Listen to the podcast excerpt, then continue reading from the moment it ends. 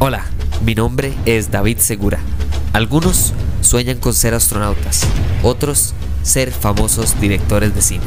Yo en cambio sueño con hablar paja sobre cine y tecnología. Así que acompáñenme a hablar paja mientras esperamos a que Franklin Chan o Hernán Jiménez acepten mi invitación a este podcast.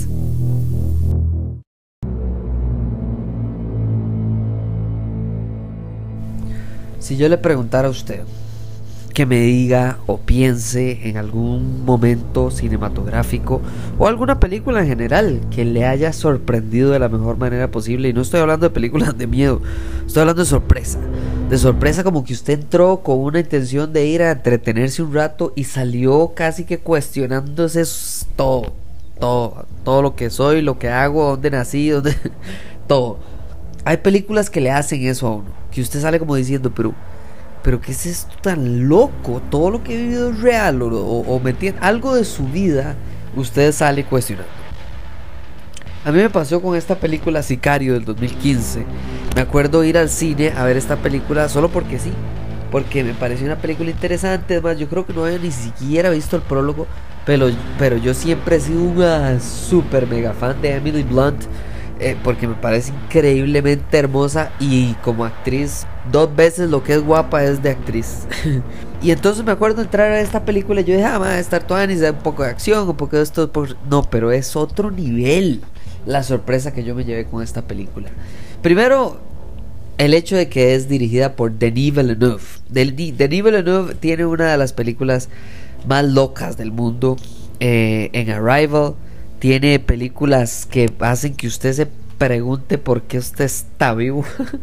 y al final creo que no esperaba que agarrara un tema tan tangible, tan contemporáneo como, ¿verdad? Como la guerra contra las drogas que hay en la frontera estadounidense con México. Y lo agarró y la deshumanizó de una manera tan rajada tan loca, tan increíble.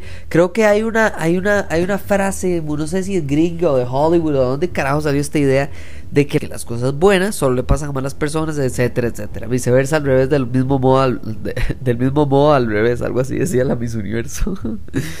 Esta, esa frase yo la pensé durante toda esta película, no solo porque sí, cosas malas le pasaban a gente buena, sino porque esta película, creo que si yo tuviera que explicársela a alguien de por qué es tan buena, el resumen más loco, sin spoilear nada, sería decirle, las cosas buenas y malas le pasan a la gente, no a la gente buena, ni a la gente mala, a la gente.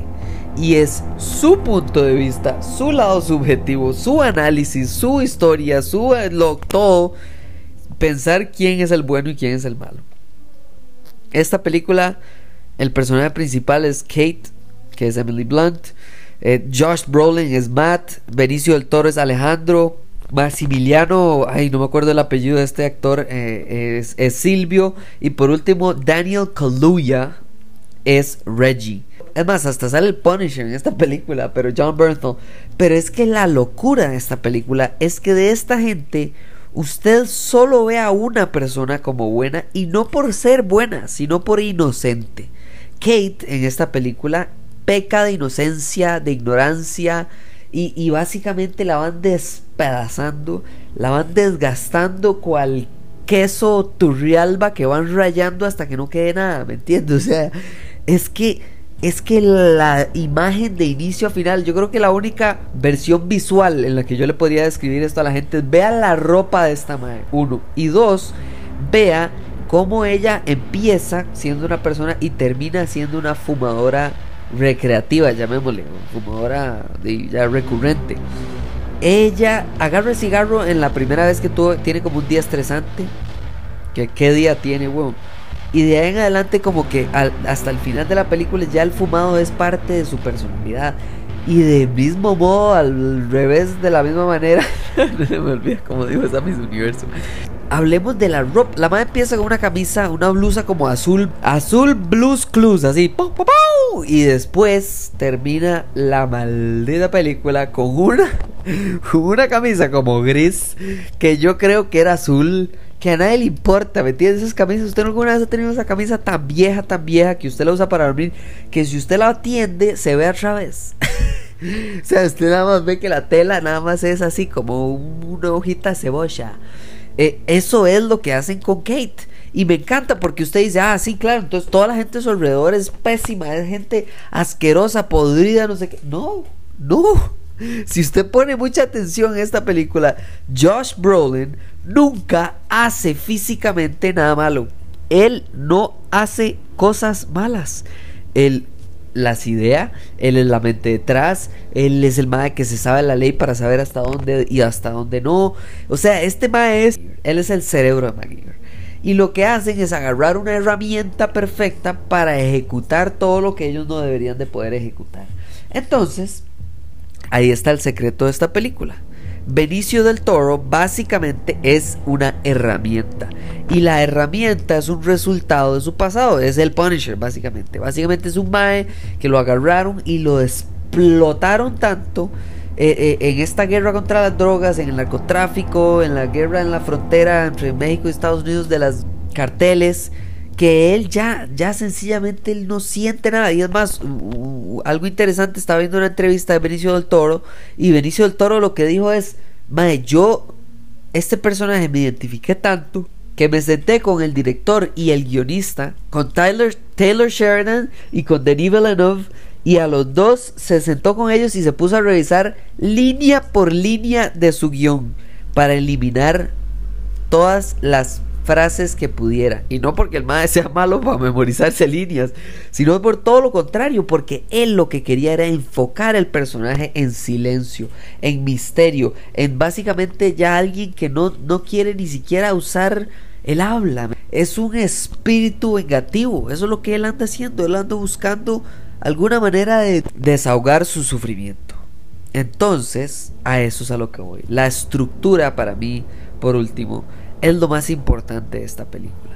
Porque esta película se estructura de la manera en la que la vive Kate.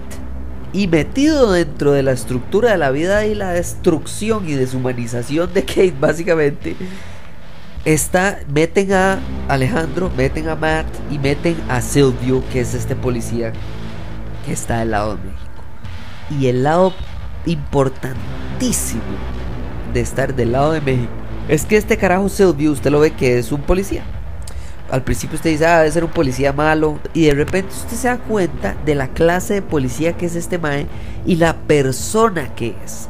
Y por alguna razón, Denis Villeneuve decide separar en el personaje de Silvio el lado bueno y el lado malo para que usted no lo vea a él solo blanco o negro, sino que lo pinte gris y que la única persona que es blanca y se va pudriendo y se convierte en no negro, pero digamos que en el hormiguero ese que cuando no sirve el tele, cuando no sirve el tele, así es como yo veo que al final ella no es ni blanco, ni negro, ni gris, ella nada más ya no quiere estar aquí. Y me encanta porque esa es la estructura. La primera escena es la sorpresa y, mete el tono y me encanta porque incluso el compositor, que creo que se llama John Johansson o algo así, eh, lo que hace se inspira en, la música de Jaws, de esta genialidad de Steven Spielberg, ¿verdad? Tiburón.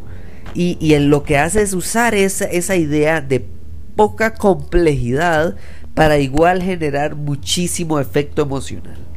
Y entonces pasamos de esta primera escena donde Kate básicamente que no sabe qué carajos está pasando a la siguiente escena donde no sabe qué está pasando, a la siguiente escena que no sabe qué está pasando a tratar de entender lo que está pasando y que eso más bien lo que haga es que le metan un mazazo en la jupa y finalmente del otro lado termina una persona ya desgastada, cansada, sin color, fumando, sola en la choza, sin querer conocer hombres, ni mujeres, ni amigos, ni novios, ni amigos sexual, nada. Esta madre no quiere nada con nadie.